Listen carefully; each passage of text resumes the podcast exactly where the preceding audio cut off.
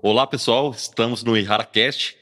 Curtam bastante esse assunto, é um assunto bastante importante. Dissemine. Quanto mais curtidas a gente tiver nesse IharaCast, mais informações a gente vai ter disseminadas para o produtor. É um assunto bastante pertinente, que é o clima, fatores que influenciam a questão do plantio, a época do plantio, a época de semeadura, influenciam bastante a questão da própria safra. Então, curtam o máximo possível esse HaraCast para a gente disseminar informação, levar informação, levar conhecimento e ajudar de alguma forma o produtor em relação à tomada da sua decisão.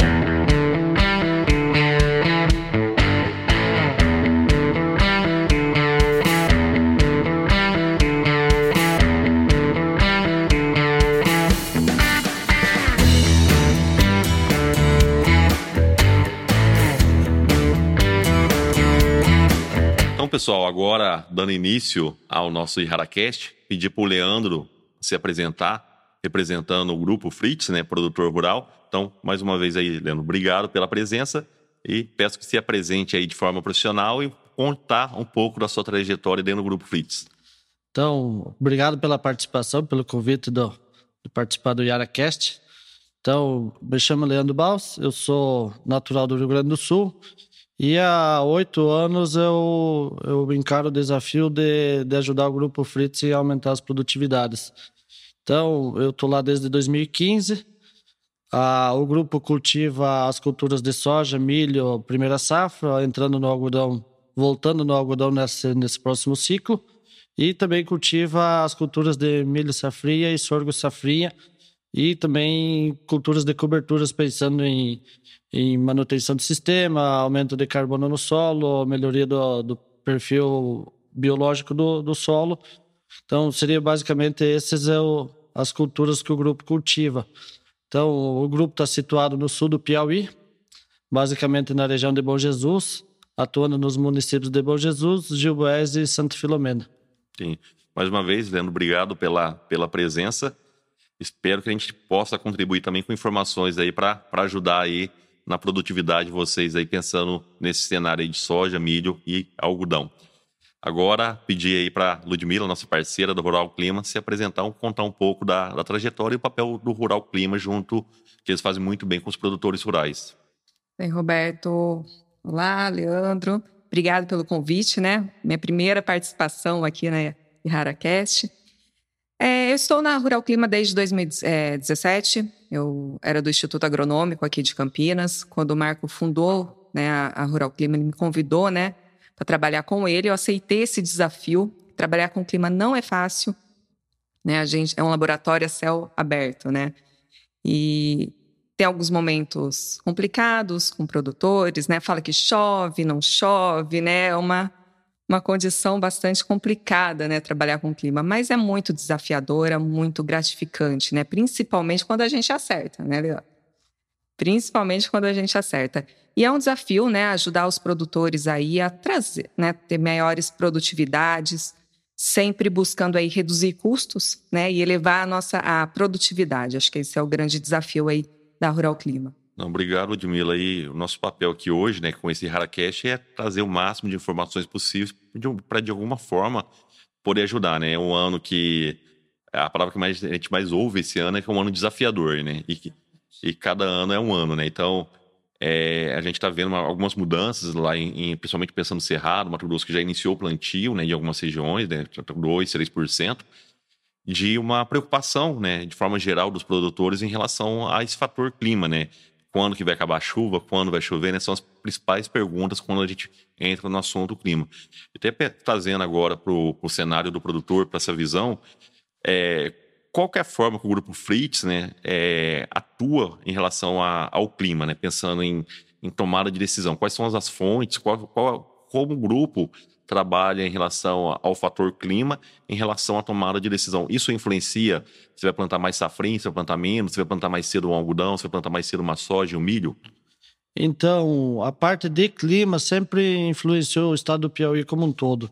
Então, a, no, a, a nossa certeza quando a gente inicia uma safra é que a gente vai ter 20 dias de sol, a gente só não sabe em qual fase da cultura que vai ser. Então, esse desafio de, de, de conviver com essa estiagem, com esse período seco, a gente já tem há vários anos. Então, o produtor em si, o produtor da Bahia, do Piauí, do Mato Piba, ele sempre está muito preocupado com a construção de perfil do solo para tentar driblar essas situações de estresse. E nós, dentro do grupo, não somos diferentes. A gente, a gente olha o clima, a gente sabe que vai, pode ter uh, um risco de, de faltar chuva em algum determinado momento, mas a gente precisa pensar no sistema. Então, a gente investe muito em perfil de solo, palhada, para minimizar é to, todos esses efeitos de, do clima. O ponto importante, né, Dilmir, é a estratégia que o produtor adota até para minimizar, né? A gente viu muito isso na, na Bahia, né? A Bahia sofreu durante quatro, cinco anos fatores de seca, né? Nos últimos três anos, isso foi amenizado, choveu bem. Em contrapartida, na região sul, no Rio Grande do Sul, dois anos seguidos com forte seca. É, o Brasil é um país continental, né? Então, tem, tem, tem diferentes regiões, diferentes particularidades. Então, o produtor precisa estar atento a essas oscilações em relação ao clima e fatores, né? Como laninha, é o ninho que influencia, né? Esse ano a gente está é, tá, tá vendo várias oscilações e várias informações, né? E estamos iniciando mais uma safra, né? Uma safra que a perspectiva que seja uma safra recorde novamente em relação à produtividade, mas tem um fator clima que pode afetar esse recorde de produtividade. Pensando no papel da Rural Clima em relação a essas informações, como vocês buscam ajudar o produtor a tomar decisão, levar informação, levar conhecimento para eles terem uma melhor assertividade em relação ao manejo da sua lavoura? Primeiro, a gente tenta entender o que, que os modelos mostram em relação principalmente a fenômenos forçantes globais, que eu né, costumo dizer, que são fenômenos como Laninha ou El Ninho. Eu acho que o importante né, para a gente observar agora esse ano é que a gente está no ano de transição. Nós viemos aí de dois, três anos de Laninha, né, que realmente é, trouxe uma seca para o sul, né, perdas bastante significativas, e região do Matopiba como um todo uma condição um pouco melhor, realmente, mais chuvas, né? E agora a gente está indo para um cenário que isso pode se inverter um pouco. A gente já tem observado chuvas bastante frequentes, né, no Rio Grande do Sul. É, já choveu no mês de setembro de duas a três vezes a mais do que a normal climatológica durante o mês de setembro para o Rio Grande do Sul. E a região mais centro-norte, a gente vê aí com uma tendência de chuvas muito irregulares. Isso são fatores é, relacionados ao El Ninho, não só ao El Ninho. O que, que a gente tem que ter em mente? É, esses fenômenos, eles fazem com que o clima, de forma mais global, tenha algumas tendências. Então, em um ano de El Ninho, como a gente está entrando agora, e ele vai acontecer, ele está aí, a, a, gente acredita que não seja um El Ninho tão forte, nesse né, super El Ninho que a mídia fala muito e acaba assustando muitos produtores, né? E a gente observa que a gente tem o El Ninho oficialmente, mas ele pode ainda não ser tão intenso, já que a gente está no ano de transição. Né? Então, só o fato da gente ter o, o, aquecimento das águas, principalmente do Pacífico, né, que é onde esses fenômenos se, for, é, se formam, a gente tem os corredores de umidade mais voltados para a região sul do Brasil. Por isso, tanta chuva no Rio Grande do Sul como a gente está tem visto. Não é só em função do El Niño, tá? Tem outros fatores. Tem Atlântico, tem Madem Júlia, tem oscilação decadal do Pacífico. Um monte de fatores interferem nisso também. Mas o que, que a gente pode observar com essa tendência aí de, de El Niño? Chuvas realmente mais voltadas para o sul do Brasil, isso é fato. Então, a gente tem que ter na cabeça que as chuvas vêm melhores para o sul do que veio aí nesses, nesses últimos anos. Com alguns problemas, a gente tem visto, né? algumas áreas com enchentes, está chovendo muito. Eu falo assim, né, pensando um pouquinho fisicamente, né? Quando a gente tem uma atmosfera mais aquecida, ela acumula mais água, ela vai acumulando água, né? E, é, e com isso, as chuvas começam a ficar mais distante uma da outra. Só que quando despeja a água, vem aquele monte de água, né? Porque ela está mais carregada. Isso está acontecendo ali com o Rio Grande do Sul, a gente tem visto, né? Volumes de chuvas mais elevados realmente. É, o que, que ele traz também, esse El Ninho? Chuvas irregulares na região central do Brasil, centro-norte do Brasil. Então, é o que a gente vai observar agora durante a primavera. Então, a gente tem chuvas, mas sempre acontecendo de forma muito manchada, muito irregular.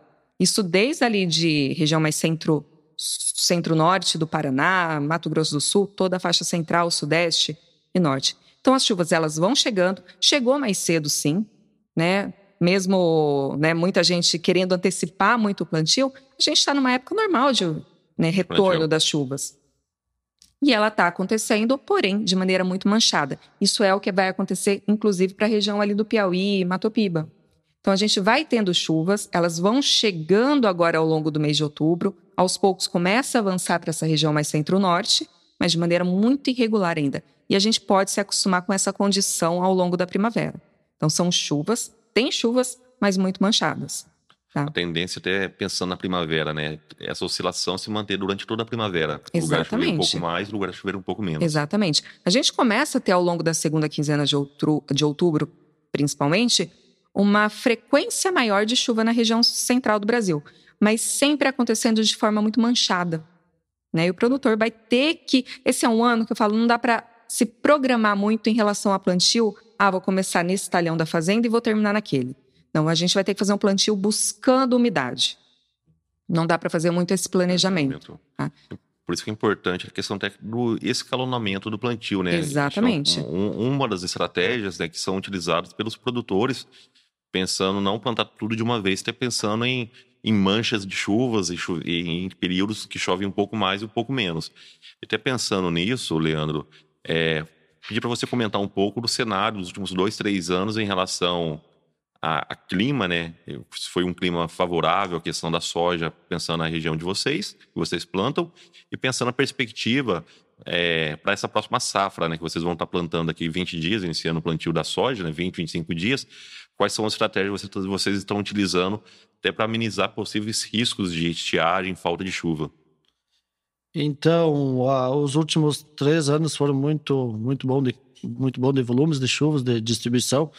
O último ano a gente teve alguns problemas em, em janeiro até a, a, primeira quinzena de fevereiro, dentro de uma micro-região do, do, do, sul do Piauí, teve, teve isso aí. Então, a gente já vem do ano que foi com poucos volumes, então o nosso janeiro da última safra desse presente ano foi teve acumulado de 60 milímetros na, na média das fazendas, então, então a gente já conviveu com baixos volumes de chuva. Mas a perspectiva, a perspectiva pensando em manejo, é a gente seguir, seguir da forma como a gente vem trabalhando, escalonar ciclo de cultivares, é, época de plantio. Então, o manejo em si não vai mudar. Tanto é que, como eu falei no início, a gente, a gente tem os 20 dias de sol. Então, a gente não sabe. Eu não posso apostar todas as fichas numa cultivar precoce num plantio cedo. Tanto é que se a primavera for seca, eu vou ter um potencial de produtividade menor. Da mesma forma, não posso atrasar o meu plantio, fazer o plantio mais tardio, usando um cultivar de ciclo mais longo, pensando que daqui a pouco eu posso ter um excesso de chuva no, no verão, né? Então, eu acho que o manejo em si ele vai seguir o mesmo.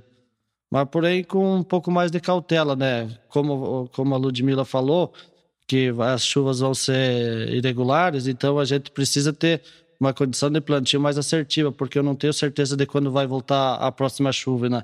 Então, diferente de, de, de, alguns anos, quando a gente planta com baixos volumes acumulados, contando que a, que a soja germine e até germinar, eu tenho um período de 7, 10 dias, é, é, tem previsão marcando chuva, a gente faz muito isso aí, mas a, provavelmente essa, essa próxima semeadura a gente vai com mais cautela, né? Importante, né? É, o ideal é que o mundo dos sonhos, né? O produtor plantasse chovesse todo dia, regularmente, né? A gente sabe que não é uma realidade hoje, né? Mas essas estratégias, né? Essas informações que a Rural, Rural Clima passa é muito importante para a tomada de decisão, né? E lembrando, né? É, cada região tem a particularidade, né? Tem ano que chove mais no Rio Grande do Sul, tem ano que chove mais no, no Cerrado, né? Então é importante estar atento aí a esse cenário, né? É, até perguntando também, Ludmilla, mais uma curiosidade, nos últimos dias a gente viu uma oscilação muito forte da temperatura, recorde de temperatura em várias capitais, Mato Grosso, São Paulo, próprio Sul também. Isso já é fator do El Ninho já atuando já no, no Brasil? Sim, ah, o fato da gente ter esse aquecimento todo faz com que as temperaturas fiquem, em média, mais elevadas. Então, nós teremos daqui para frente, eu acredito assim, o clima é cíclico, né? Então, nós, a gente tem períodos mais ou menos, vai, falando um pouco de climatologia, cada 30 anos de períodos onde as né, fases positivas, onde a ocorrência de alninhos são mais frequentes, fases negativas, onde anos de, de laninha são mais frequentes. Nós estamos saindo de um período de laninhas mais frequentes e indo para um período onde os alninhos serão mais frequentes. É um consenso da Organização até Mundial da Meteorologia que teremos, vamos entrar em uma fase ao longo desses próximos anos, uma fase mais quente. Sem entrar em aquecimento global, nada, mas nós já estamos num patamar de temperatura mais elevado. E com o El Ninho, essas temperaturas ficam ainda mais elevadas. Então, os produtores vão ter que se acostumar com essa tendência de temperaturas mais elevadas. Realmente tivemos temperaturas bastante elevadas, até trazendo alguma preocupação, principalmente para café, citros, que estão na época de florada. Né? Então, tivemos aí quase uma semana com temperaturas acima de 35 graus. Né, o que pode trazer, a gente vai ver daqui a alguns dias se trouxe algum problema ou não para a florada ali de café. Acho que pontualmente algumas áreas onde principalmente não choveu né, durante essa semana, porque entrou uma frente fria, trouxe chuvas, diminuiu um pouquinho a temperatura no limite. Né, então, produtores já bem preocupados com isso. É, mas, de maneira geral, a tendência é de que em períodos sem chuvas durante esse ano, as temperaturas se elevem bastante. E a gente vai ver esse choque térmico, igual a gente viu agora essa semana aqui na, no Sudeste, né, região Centro-Sul. Então, sobe muito as temperaturas, e de repente entra a frente fria, chove e a temperatura é lá para baixo. Então, esse choque térmico a gente vai ter bastante. E com isso, é um ano com muitos riscos de tempestades, granizo. Né? Então, até para produtores que né, trabalham com estufa aqui na região né, de Campinas, que é, tem bastante também, é, cuidado, porque pode trazer realmente alguns danos até para essa parte mais civil aí da, nas lavouras, né? Mas é um ano com bastante risco para esses extremos. É importante, né? Importante mencionar isso até para tomar a decisão e verificar, né? A questão dos, dos momentos, a questão da época e a realidade, de, a particularidade de cada região, né? E um ponto que você comentou do, dos fatores climáticos, né? Macros, né? O Ninho, Laninha. Eu não sei se tem mais, se é só o El Ninho, Laninha, e normalmente quanto tempo que dura esses períodos? Três, quatro anos historicamente? Ou isso varia de acordo aí com... É, a gente tem um, um, um, Sempre estudando o clima, né? A gente vê que o clima é cíclico e tem uma certa ciclicidade em torno de 30 anos. Né? Então ele sobe, desce. Se a gente pegar gráficos, por exemplo, de oscilação decadal do Pacífico, que é um fator que influencia muito a ocorrência de alninha ou não, ou laninha forte. Né? A gente está com uma oscilação decadal do Pacífico que nada mais é do que diferença de pressão em alguns pontos né, do, do oceano. A gente vê com uma tendência muito negativa ainda. Até esse é um dos, dos suportes né, que a gente fala, ah, não vai ter um El Ninho forte. Está muito negativo ainda, a gente está numa fase muito fria ainda para a gente ter um El Ninho tão intenso. Mas ela começa a subir. Né? Essas temperaturas aí dessa oscilação decadal do Pacífico começa a subir. E aí a gente pode ter um, um é, uma condição de um El Ninho mais forte, talvez safra 24, 25. É um ponto que a gente tem que ficar atentos. Então, essas mitigações, né, esses palhada, perfil de solo, ele tem que ser trabalhado visando, sim, alguns anos aí pela frente que podem ser de temperaturas mais altas. É um ponto importante a questão do perfil do solo, né, também, né, para conseguir melhorar numa condição diversa. A gente observou isso, né, hoje a Bahia, a Piauí também, mas principalmente a Bahia, pensando principalmente na cultura do algodão, é referência. Ela sofreu três, quatro anos com seca. O produtor foi obrigado e fez um trabalho muito bem feito em, em trabalhar perfil. E nos últimos dois, três anos, com a condição climática favorável, a Bahia hoje era, é a melhor média de produção na cultura da soja, vem da Bahia. Então, são fatores aí que, numa situação adversa, ajudou o produtor a buscar alternativas, né? O Leandro comentou bastante da palhada, né? Mas ter alternativas para diminuir é, o impacto desses fatores climáticos, que todo ano ocorre. Em uma ou outra região do Brasil vai ocorrer pelo tamanho do Brasil continental, né? Então vocês fazem muito bem feito isso também, né, Leandro? É, a gente olha. São dois fatores que a gente olha. O que a gente tem discutido muito é a rentabilidade do sistema, né? Então, o sistema ele precisa ser rentável e ser, ser saudável, né? Ele tem que ter durabilidade. Então, tem situações que talvez o milho safrinha vai me entregar uma rentabilidade superior na soma do safrinha. Então, a gente precisa olhar o sistema. Então, o safrinha talvez ele vai me entregar para o grupo uma rentabilidade maior do que uma soja pós-braquiária.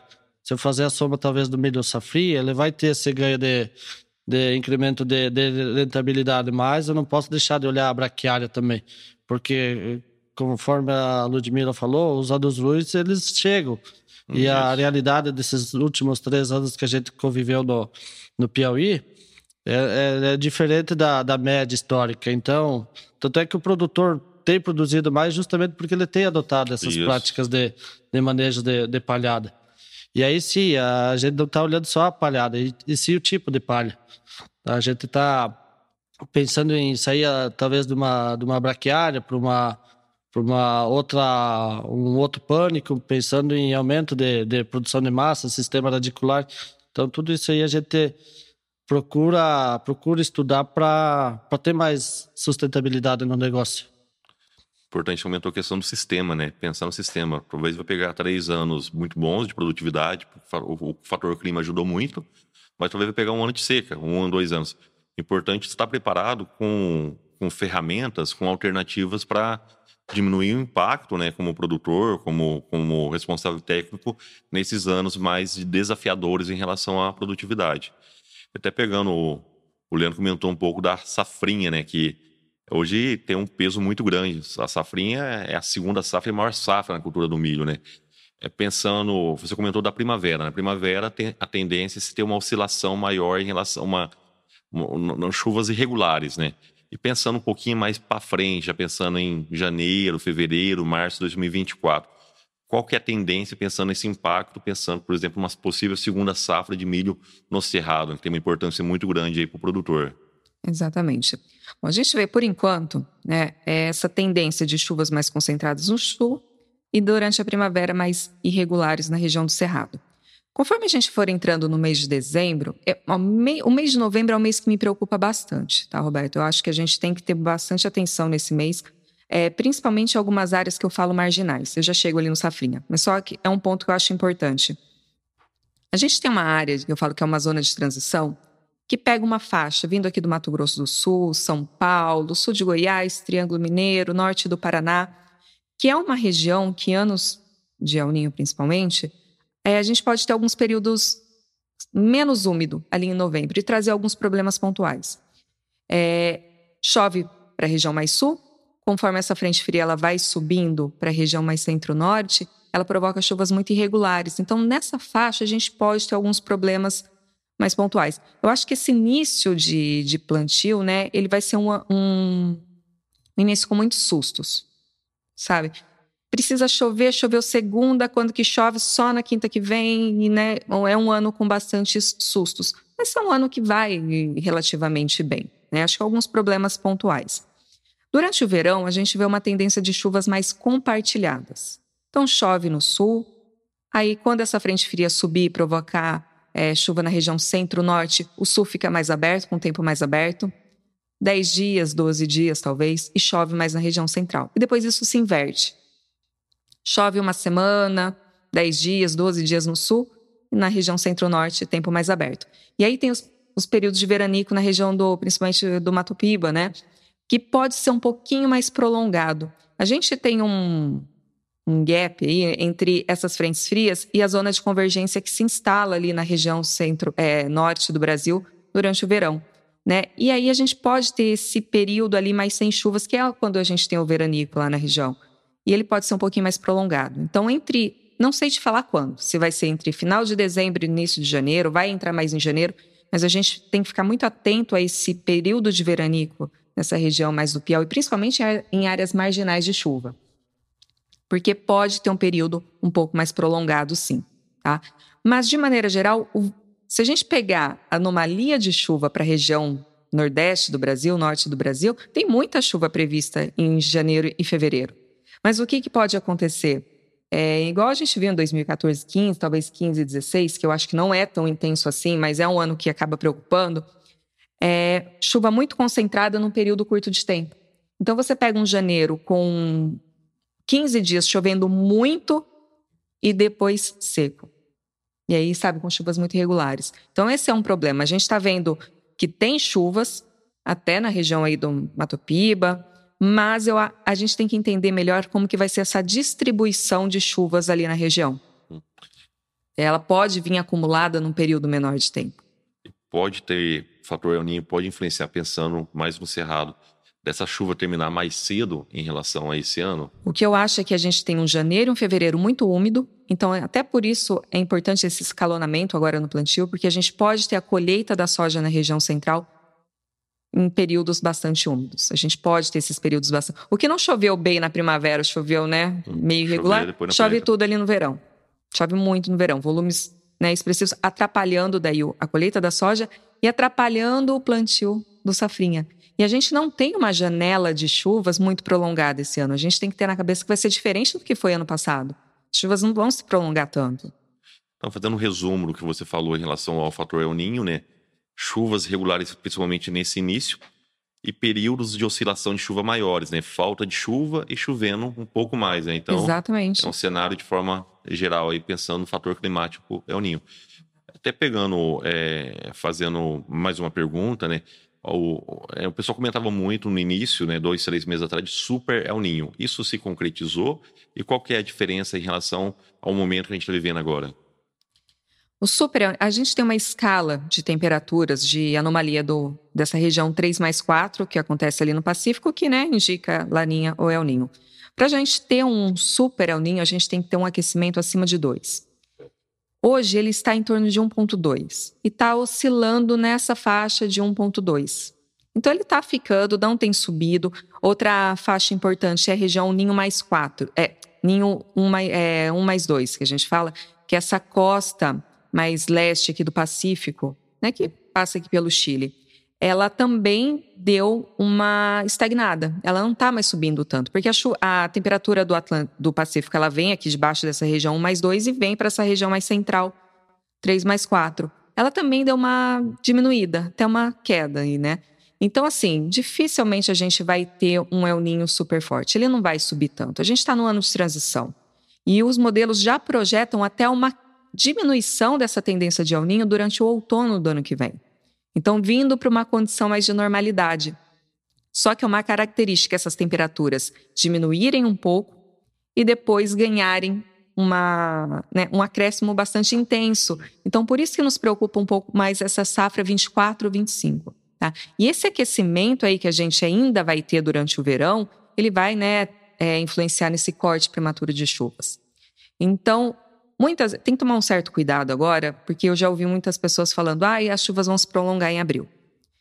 Por quê? O modelo ele começa a mostrar uma diminuição dessa tendência de El Niño lá no outono. Fala assim: "Ah, se vai voltar para uma normalidade, então as chuvas vão se prolongar". Mas acho muito prematuro afirmar qualquer coisa ainda. o que a gente tem que ter em mente é que em anos de El Niño, as chuvas elas cortam mais cedo. Então a gente pode entrar um abril com chuvas, mas na segunda quinzena não tem mais nada. É diferente do que foi ano passado. É, o ponto principal, acho que, falando de forma macro, né, analisar esses modelos, vocês fazem muito bem, e acompanhar, né? É Exato. difícil passar uma previsão seis meses, oito meses para frente, né? Acho que certo acompanhar, vendo a tendência e buscando de forma mais assertiva, aí no caso do produtor, né? Utilizar diferentes ferramentas aí para poder é, manejar sua lavoura e superar condições adversas, né? Até trazendo aí para a visão do produtor, para a gente já ir para o final do nosso IraraCast, qual, quais são as perspectivas do grupo é, em relação à próxima safra, né? E, e, e, a expectativa de vocês em relação à, à, produtividade. Então, a gente entra nessa próxima safra com bastante preocupação. Primeiro é a questão da, da rentabilidade, né? Então, a gente vê patamares de preços abaixo do, do, do que seria ideal para o negócio. Aí tem mais a incerteza climática, né? Então a gente entra com uma preocupação bastante e, e vai entrar com muita cautela para o próximo ciclo. Então hoje é, é dois fatores que preocupam o produtor, né? A rentabilidade. Então mesmo o produtor colhendo bem no, nesse período, ele pode não ter uma rentabilidade satisfatória. E aí sim, caso não colha bem, aí pode ser um problema grave. É, rentabilidade é importante trazendo um pouco né, para o nosso papel como empresa. Né? Nosso, o assunto aqui é o clima, mas o clima está ligado à questão da produtividade e como indústria, como a Errara pode ajudar. Né? A gente comentou de vários manejos, né? a questão da palhada, a questão de cobertura, a questão de perfil do solo. E o manejo químico, o manejo biológico ajuda o produtor também em relação à tomada de decisão, em relação a buscar né, sempre uma melhor produtividade e uma melhor rentabilidade. Né? O segredo, independente de custo de, de soja, de precificação, né, é acertar na produtividade. E a melhor forma de acertar é fazendo um manejo aí que envolve rotação de cultura, palhada, cobertura e a utilização de manejos fitossanitários que vão agregar na produtividade, né? Então, passando aí para para Ludmila também fazer as considerações, né? Então, fazendo um resumo de tudo que foi falado, é, Ludmila, em relação à questão do clima, a questão do fator El Ninho, a questão das estratégias, a questão do tamanho do, do, do, do expansão do território brasileiro, né? Quais são as estratégias, como o clima, né? Quais, quais são os fatores que o, que o produtor precisa estar atento nessa próxima safra que está iniciando em relação ao clima e buscando sempre uma boa produtividade? Eu acho que a gente tem alguns pontos, né? É um ano bastante desafiador, né? É um ano que o sul vem bastante úmido, principalmente o Rio Grande do Sul, então é, essa parte de tratamento é, fitossanitário tem, né, o produtor tem que ter muita atenção a isso, porque é um ano bastante úmido, é um ano que pode trazer alguns problemas, principalmente durante a colheita do trigo, já que a gente tem uma expectativa de um novembro bastante úmido ali no, no Rio Grande do Sul, principalmente. Tá? Início de safra, eu acho que o produtor tem que ir com muita cautela, igual o Leandro falou. Né? Já que essas chuvas estão muito irregulares, então tem que ficar muito atento a essas previsões a curto prazo para tentar fazer o plantio da maneira mais assertiva possível. Né? Temos períodos onde é, as, é, semanas sem chuvas terão temperaturas bastante elevadas, então o produtor tem que realmente né, se atentar a esse perfil de solo, a palhada, porque as temperaturas vão ficar mais elevadas. Pensando nisso já para as próximas safras, porque vai ser uma tendência, tá? E principalmente ali esse escalonamento, né, de plantio, tudo pensando na colheita, porque também pode acontecer nessa região do cerrado uma colheita em períodos mais úmidos. Acho que são os pontos. Você comentou né, dois pontos de atenção. A questão do, da própria trigo, né, que vai ser colhido em novembro, a questão da chuva, e da própria safra de verão, né, pensando no cerrado também aqui da questão do, do, do, clima, né, da chuva, que pode causar impactos, principalmente pensando em avaria, grão ardido na soja. Né? Então, é um ponto de atenção que o produtor precisa estar tá atento, né? E voltando, né, escalonar, né, quando é possível, né, buscar escalonar a questão de materiais, precocidade, a questão de materiais tardios também para não chegar tudo junto, né? A gente sempre fala que é um, que é um perigo, né? Soja chega tudo junto e pega uma semana que está semana toda chovendo, né? Então, é um cuidado que o produtor precisa ter em relação à tomada de decisão, em relação ao material, variedade e ciclo, principalmente das cultura, da cultura soja que vai estar plantando. Mas beleza, obrigado pela participação, né? Um assunto bastante interessante. Tenho certeza que nossa audiência ficou satisfeita aí com tanto de informação que foi passada, né? Tendo a visão técnica, né, da Ludmilla, representando o Rural Clima, e do produtor, o Leandro, mais uma vez presente, mais uma vez, Leandro, obrigado pela, pela participação, pelos insights aí, trazendo a visão do produtor e como é, o clima, né, a pesquisa, né, através da Ludmilla, pode ajudar aí a tomar a decisão e acompanhar aí a lavoura aí. E desejar aí, desejar ao Leandro, né, principalmente uma excelente safra, né, mais um ano de, de boas produtividades e a gente está junto aí para ajudar e somar forças aí para buscar mais uma vez aí uma, uma safra recorde aí. Deus abençoe na cultura da soja, no milho e no algodão. Mais uma vez, obrigado. Agradecer a nossa audiência também pela oportunidade, oportunidade da gente estar tá levando informações, informações de qualidade, informa, informações técnicas para vocês, tá bom? Então curta o nosso IharaCast aí, compartilhem também nosso IharaCast aí para outros produtores, técnicos, para a gente disseminar todas as informações que estão sendo passadas aí para vocês, tá bom? Mais uma vez, muito obrigado.